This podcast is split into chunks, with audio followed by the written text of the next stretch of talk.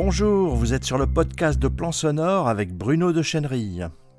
Au salon Entendez voir en mars 2020 à Strasbourg, j'ai rencontré Martin Adamiec, un comédien multifacette, pour parler avec lui principalement de son activité de voix off pour la chaîne Arte. Martin Adamiec, né en 52, siècle dernier, euh, naturalisé polonais, français, à l'âge de 12 ans. Très important, un rapport à la langue, deux langues, le polonais, le français. Ça a toujours été pour moi la base de tout, la langue. Euh, ancien élève de l'école de journalisme de Strasbourg, on l'a bien nommé. Et puis surtout euh, acteur, metteur en scène depuis 35 ans avec la compagnie Articulation. J'enseigne les pratiques théâtrales depuis la même, à peu près sur la même durée. Et j'écris, j'écris, je publie beaucoup et je peins. Voilà, je suis peintre aussi. Donc voilà, un certain nombre de choses dire sur le, sur le. La voix off, c'est ce que vous me demandiez, c'est ça. Je, suis un historique, comme on dit, par rapport à Arte à Strasbourg. J'ai démarré en même temps qu'eux, sur les enregistrements de voix, voice-over, etc. Beaucoup de plaisir à le faire. Mais pour moi, ça allait complètement avec ce que je pratique depuis toujours, c'est-à-dire l'oralité. J'ai même euh, osé un mot, à savoir essayer d'équilibrer écriture et orature. Pour moi, c'est indispensable, j'ai toujours été toute ma vie entre orature et, écriture. Bah, ça passe au départ par un casting de voix, comme on dit, en général. Et puis par le réseau, quelqu'un qui vous introduit. À partir de là, on fait les premières expériences. Euh, de ça s'appelle le doublage. C'est intéressant.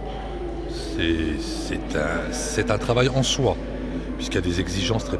On est dans une cabine, on est, on coincé dans une cabine avec un micro, un texte, et il faut être assez rapidement dans la structure du texte, il faut la respirer. Donc en fait, tout le travail consiste à respirer le texte.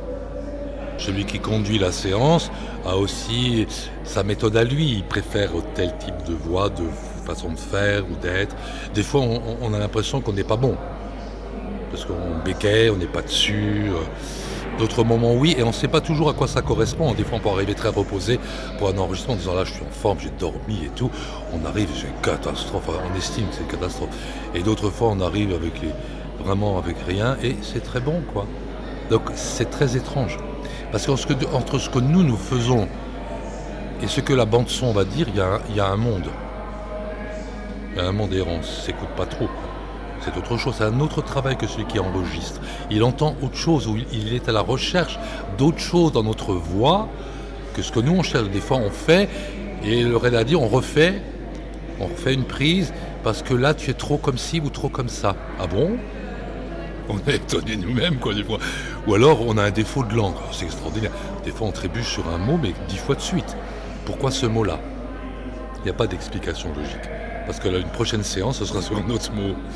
Et donc ça, c'est des surprises, quoi. Mais ça, c'est amusant. Ceci dit, de l'expérience de 30 ans de voix, je dirais que il y a trois facteurs qui jouent. La qualité du texte qu'on a à dire. Si le texte est chiant, il est chiant. Non, il n'y a rien à faire. On peut le magnifier un peu. Mais si le texte est intéressant et qu'on a été intéressé lorsqu'on l'a travaillé, souvent on le travaille avant. On nous le donne, on nous l'envoie avant, par courrier. Si le texte est intéressant, le sujet est intéressant, on a envie de donner, quoi. Il n'y a pas de secret. Hein, là, entre l'image et, le texte, il y a quelque chose qui se passe, on le sent. À nous d'être, d'être là. Et des fois aussi, on, corrige. Parfois, un texte est un peu maladroit, parce qu'il a été fait en fin de course. Et un peu maladroit, et on propose de changer. Ben, des fois, c'est, possible. Hein. Il suffit que là, que dans le studio soit présent le réalisateur. Et parce que c'est en entendant la voix que le réalisateur se rend compte que là, il y avait un mot de trop, là, il y a un mot. C'est pas le bon, là, ou là, c'est répétitif. Donc il y a ça, et le troisième élément, c'est l'équipe. Il faut une équipe. Pour un gars qui sait vous diriger. et puis qu'on s'amuse. C'est que si on s'amuse que la voix gagne. C'est qu'on se détend et qu'on gagne euh, parfois jusqu'à trois tons il y, a plein de choses, ça, c'est dans, la pratique elle-même, quoi, tu vois. Et c'est ça qui est intéressant, je trouve, dans, l'enregistrement. Il y a une grande liberté, finalement. Mais il y a une contrainte. La contrainte, c'est, c'est bien sûr, il faut le faire dans le temps voulu. Lorsqu'on a une voix coréenne ou chinoise, on n'a pas de repère. Donc il faut qu'on trouve un repère pour donner la, euh, une scansion française. Donc on l'a fait parce qu'on invente des choses, quoi, des fois, hein, et ça marche, quoi. Mais il faut que ce soit dans le time code. D'autres fois, quand c'est des langues latines, on s'y retrouve plus, quoi. On a des mots repères, on a des respirations repères. Finalement, les gens respirent en fonction de leur langue. Hein. Hein, un chinois, un coréen, un russe ne respirent pas au même endroit qu'un français ou un italien. Et ça, ça on le sent. on, le ressent ou on le sait à force de le faire aussi. On peut l'anticiper, on peut. Et puis des fois, des fois, des fois, on a des fous rires. Je me rappelle d'un, je me rappelle d'un sujet pour, euh, pour Arte qui devait parler du Kilimanjaro. Je devais faire le commentaire. Première image, on voyait le, on Kilimanjaro avec euh, écrit en toutes lettres le Kilimanjaro. Et la première chose à dire, voici le Kilimanjaro. On a, voilà, exactement ce que tu étais en train de faire. On était mort. Ensuite, chaque fois qu'on a pu, on l'a rajouté. C'était presque, c'était le, truc qu'on n'a pas gardé, mais qu'on a rajouté parce que c'était, à mourir de rire. je pense que celui qui a fait le sujet était convaincu qu'il fallait bien insister, mais on avait bien compris, quoi. Voilà, il y a des choses amusantes, et puis surtout des choses passionnantes, et des sujets qu'on découvre. Moi, ce qui m'a plu dans l'enregistrement, c'est que je découvre des choses que je ne savais pas. Xenius ou des sujets comme ça, euh, pointus sur euh, la biologie ou autre chose. Moi, ça me passionne de toute façon. Mais d'un seul coup, il y a, euh, il y a un, reportage, une enquête qui est extrêmement intéressante. Et là, on a envie de convaincre, plus que quelque chose de bon. On se dit, bon, allez, je, double, je double Hitler ou Ceausescu, bon, je vais essayer de ne pas en faire des tonnes, quoi. Surtout pas le rendre plus beau qu'il n'est. Nous, on a une partition qui est très rigide. Le texte est donné, il n'y a pas à bouger. Euh, un musicien aussi, mais euh, on a une contrainte de temps aussi. Et tout ce dont je parle là doit se faire dans un temps donné. Donc quand on dérape ou qu'on déconne ou qu'on s'amuse, ça permet d'aider à la suite. C'est une façon de garder la voix, garder la présence, la respiration. Savoir aussi qu'on fatigue vite, une voix fatigue. Et que dans une séance qui dure deux heures, on sait qu'entre le début et la fin, attention, il faut ménager l'énergie. Donc il y a plein de trucs qu'on apprend en, cours de route. Ou par exemple, en début d'enregistrement, s'il est assez long, il faut faire attention. La voix plus grave au début, avant qu'elle chauffe. Alors il faut la prendre tout de suite un peu plus haute au début, afin qu'elle se colle avec la fin de l'enregistrement. Parce qu'après, on vérifie. Et moi, je me suis fait piéger une fois. J'ai dû refaire tout le début, parce que je n'avais pas la même voix qu'à la fin. Après, je l'ai compris. Martin démarre avec euh, un ton dessus, quoi. Donc, mais je crois que la qualité du truc va être de, l'enregistrement, va être la qualité de l'équipe. Moi je, mange, Comme dans toutes les choses qui sont artistiques. Hein. C'est pas autre chose, on n'est pas des, des dactylos. Tu vois, c'est vraiment. Tu, as quelqu'un qui est là et tu sens qu'il qui, t'aide, qu'il est présent, il va t'aider ou pas, il va dire ouais, super. Et, je crois que c'est ça qui fait beaucoup. L'enregistrement pour Arte, la contrainte qu'il y a, euh, je vais la dire, c'est qu'ils veulent la propreté. Ça doit être propre. Ça, c'est pas toujours facile. Parce que ils ont un modèle idéologique et réel, culturel, à savoir il faut que la voix paraisse comme ça. En plus, il y a une sobriété nécessaire la plupart du temps. Donc finalement, ça c'est une sacrée contrainte. C'est pour ça que beaucoup de voix qui souvent travaillent pour Arte sont pas des voix d'acteurs de comédiens. On prend d'autres gens, d'autres professions. C'est pas ça qui compte le plus. C'est d'abord la propreté de la chose. Bon, des fois je me plante. Et l'acteur, on a tendance à se rend plus compte, on fait des effets pas possibles. Tu vois, on, on, joue. Et, souvent, c'est revenir au aller plus droit. Donc ça, c'est une vraie contrainte hein, quand on arrive, parce qu'on ne sait pas le sujet qu'on va avoir, on ne sait pas jusqu'à quel point il faudra faire gaffe à ça ou ça. Donc, il y a une liberté qui n'est pas là. Il y a une liberté dans la création radiophonique possible, moi j'en entends, qu'il n'y a pas dans le documentaire. Attention, attention. Là, le travail pour Arte, on est des voix off de documentaire. Donc, on arrive en fin de course. Et sauf rare fois où on peut pousser plus loin, parce qu'on voit bien dans l'état où les choses ont été dites, hein, il y a une émotion, on essaie de la traduire. Mais sinon, cette forme de neutralité, une genre de neutralité que je trouve parfois dommageable hein, quand j'écoute moi-même. Euh, moi, je ne ferais pas comme ça mais c'est ce qui est demandé. Et ce qui est demandé est souvent ce qui est parfois le plus difficile à, obtenir. Hein, parce que voilà, il y a une, la, contrainte est là. Elle n'est pas du, contenu, elle est du contenant. Tu vois, c'est le médium. Le commentaire qui va avoir l'essentiel du travail à faire, et à l'intérieur, il y a des voix des différentes personnes interviewées dans, le documentaire. En général, c'est ça. Donc les différentes voix, on en fait une, deux ou trois, ça dépend euh, du choix qui a été fait.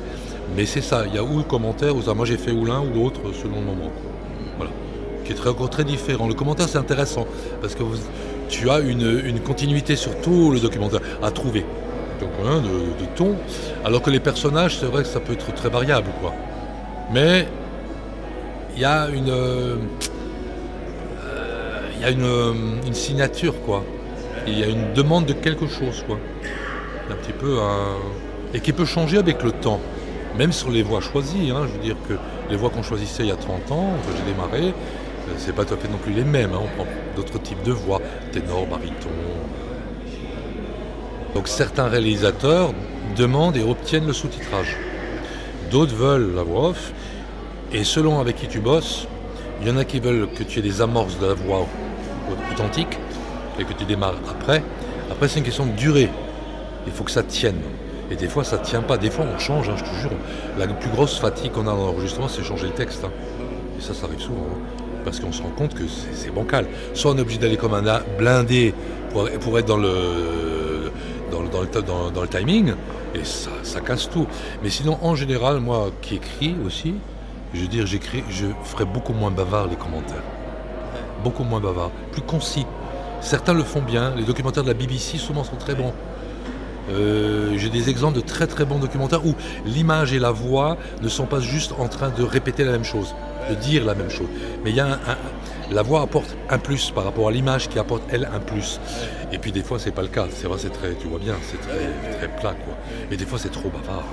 Et euh, je sens des documentaires aussi qui durent une demi-heure, trois quarts d'heure, où au bout de 20 minutes tout a été dit. Mais comme ils sont obligés de faire 35 minutes, ils, reprennent tout, mais moi je le vois, comme je le bosse de, l'intérieur, je vois qu'ils se répètent, ils se répètent, ils se répètent. Mais je sais pas s'ils se rendent compte, je ne sais pas jusqu'à quel point ils ont des retours, jusqu'à quel point les retours sont filtrés et que des décisions sont prises. Bah, logiquement. Euh, je vois pas tellement d'amélioration hein, entre quand j'écoute moi maintenant. Ouais, j'en vois pas entre il y a 20 ans et aujourd'hui. J'en vois pas globalement. Il n'y a pas de vrai. Ils auraient pu progresser. Tout le problème, Bruno, c'est que tout ça, la chaîne, je la connais. Nous, on arrive au bout du bout. Ah mais la voix, oui, mais, mais ce qui est faux, la voix n'est pas au bout du bout. La voix va apporter quelque chose. Et le problème, c'est que si tout est rigidifié, comment tu dérigidifies quand tu fais la voix? Soit parce que le responsable du programme est là et qu'il s'en rend compte et que tu bosses avec lui. Ça prend du temps. Hein. Ils ont des timings, tu vois.